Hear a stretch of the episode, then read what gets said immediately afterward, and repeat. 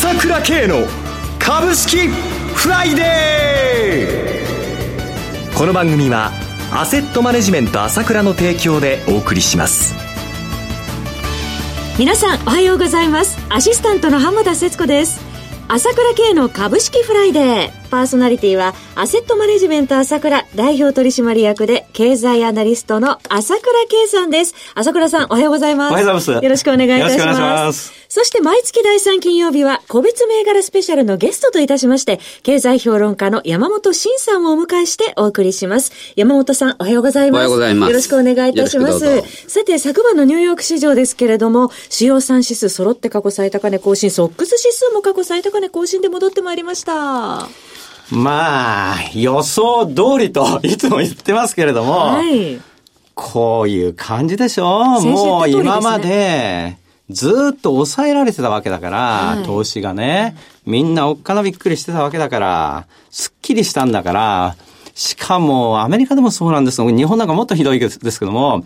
個人も含めてものすごく弱気で変えてないんですよ。えー、で、どんどこどんどこどんどこどんどこ上行っちゃうっていう。これ普通の流れですよね。年末年始の相場が起きるよっていうのは極めて、えー、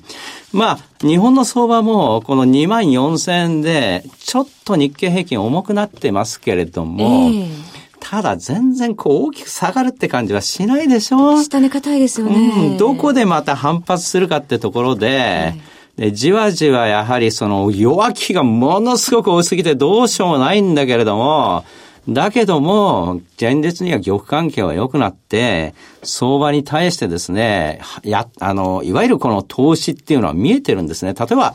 昨日のマザーズ市場の売買代金1600億円なんですけれども、えーまあ、先月ひどい時300億円台になった時はひどいなと思ってましたけども。できてきましたね。えやっぱりね、年末特有のね、はい、荒れてはいるんだけれども、もうやる気十分っていう流れが背景にあるんですよ。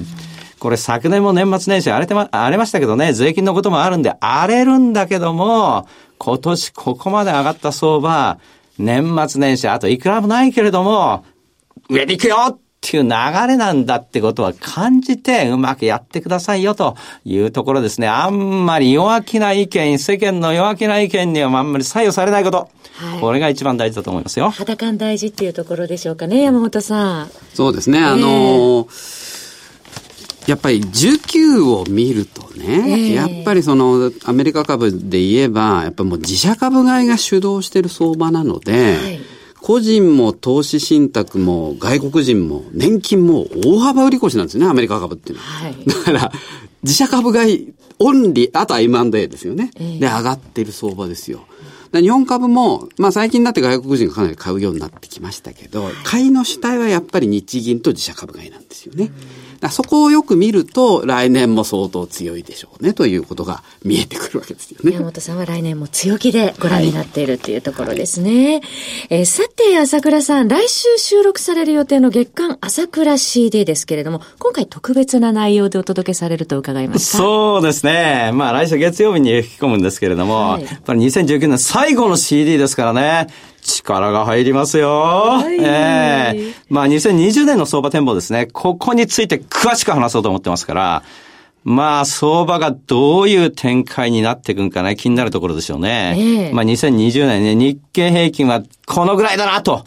いうこともですね、具体的に話そうと思っていますから。はい。予測もあるということですね。はいはいはいで、まあ、それからいつも CD ですとね、はい、当社の、まあ、銘柄マスター、長谷川慎一ですね。ええ、7分しか話してないんですけども、うん、やっぱり要望が強いんですよ。リクエストもっと長谷川の銘柄教えてくれ、教えてくれっていうことで、はい、まあ、お年玉銘柄ということで、ええ、もう倍以上のにな、あの、時間にしてですね、拡大してお届けします。楽しみです。で、長谷川がですね、ここで来ても当たってて、YouTube でも当たってるんだけども、ええ、来年1月最初はちょっと出ることができないので、ね、もうそう、2月まで結結局出られないわけですよ。銘柄の話も具体的にはしできないですから。だから、ここの月曜振り子、あの、月曜引き込む話が面白いですよ。これは、ぜひこれ、聞いてもらってですね、新年相場何がいいかなってとこ見てもらいたいですよね。はい。2019年最後の月間朝倉 CD をお聞きいただいて、2020年新年相場を狙ってまいりましょう。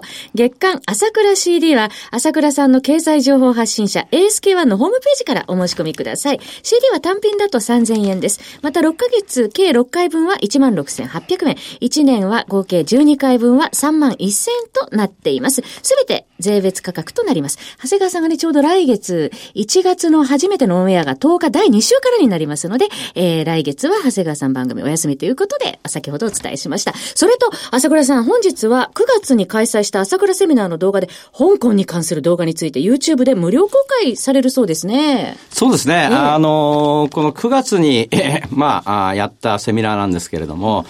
やっぱり香港の問題ね、今は落ち着いてるんですけれども、はい、そこではやっぱり本質的なことを話しましたので、なぜ香港がこういうふうになってしまうのかということと、本当の状態ですね、ここまで激しくなってる。えー、その辺のところを話しましたので、まあ、あぜひですね、見てもらいたいと思います。さらにですね、はい。まあ、セミナー動画、あ来週またね、おも、あの、2本ぐらい、あの、公開しようと思っていますので、ええ、まあ、私、セミナーでは本当にことの本質的な深く、うん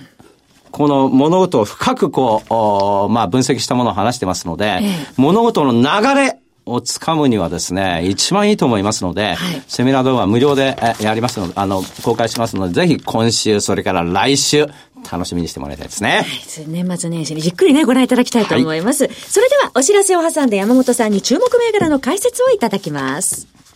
鋭い分析力で注目、経済予測のプロ、朝倉慶。日々のマーケット情勢や株式情報、個別銘柄の解説を、朝倉本人とスタッフが、平日16時、メールでおよそ7分の音声を無料で配信中。株の判断に迷ったら、朝倉系。詳しくは、アセットマネジメント朝倉のウェブサイトへ。本日の市況解説無料メールマガジンにご登録ください。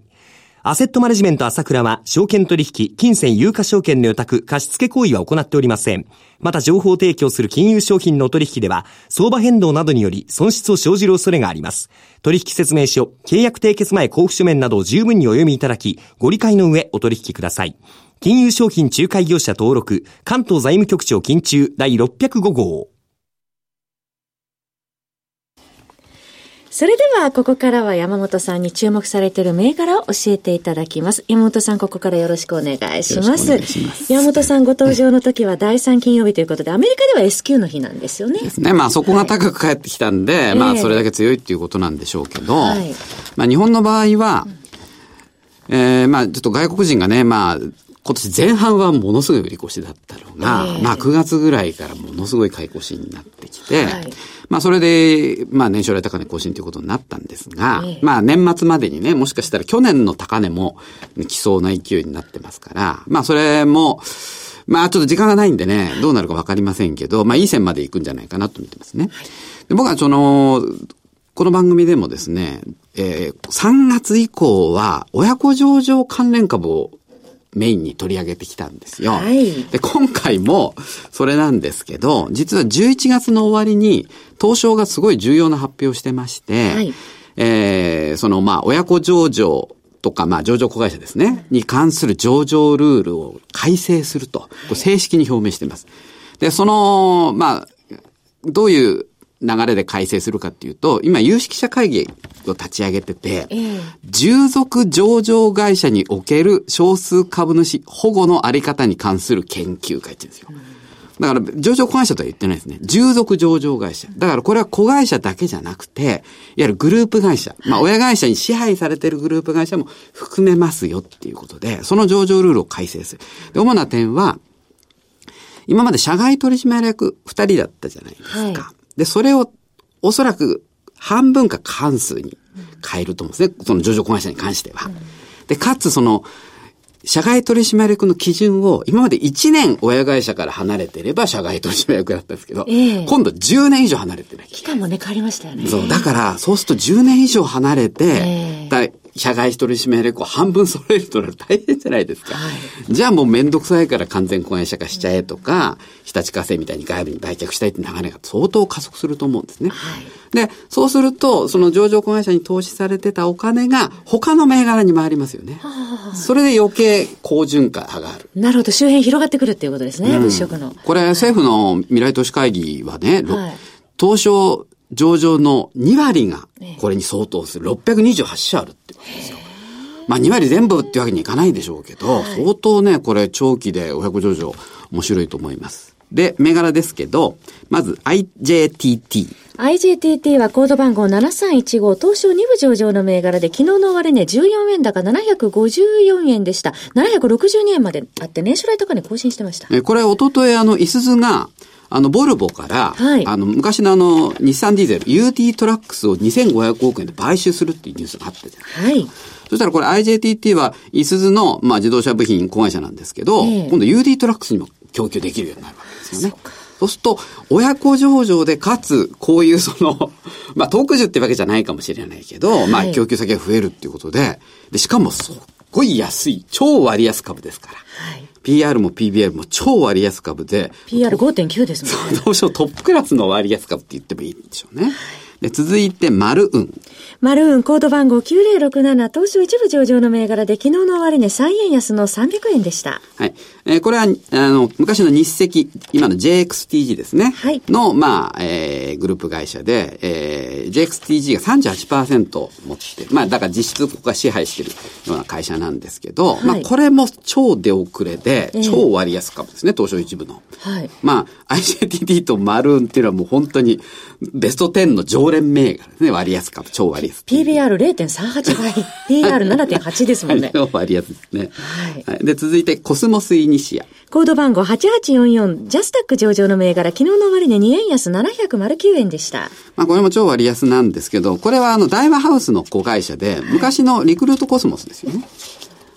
そうですね。ねで、業績もいいしね。えー、で、ダイオハウスも、まあちょっと不祥事いろいろありましたけど、はい、えー、すごい業績いいですから、はい、これもいつでも完全壊したかの目があるなと思いますね。続いて、ジェコス。はい。えー、ジェコスはコード番号9991、東証一部上場の銘柄、昨日の終値9円安、1セントで81円でした。これはあの、まあ、鉄鋼大手の JFE の子会社で、仮設鋼材リースの最大手ですね。はい。これももう超割安株の代表で親子っていうことで、今の流れに乗ると思いますね。はい、で最後にちょっと時間ないんですけど、はい、1年ホールディングス。はい、コード番号9619、東証一部上場の銘柄、昨日の終値24円高1607円でした。これはあの、まあ、燃料とか、えー、自動車リースの会社なんですけど、はい、まあ、広津バイオサイエンスっていうあの、がん検査、戦中でがん検査をやるっていう会社に出資して、ちょっと今に出してます。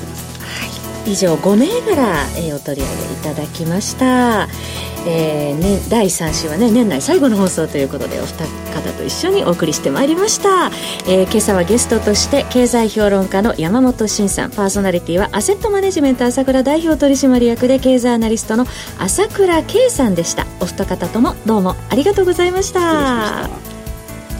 私朝倉慶が代表を務めますアセットマネジメント朝倉では SBI 証券楽天証券証券ジャパンウェルスナビの口座開設業務を行っています。私どもホームページから証券会社の口座を作っていただきますと週2回無料で銘柄情報を提供するサービスがあります。ぜひご利用ください。それでは今日は週末金曜日頑張っていきましょう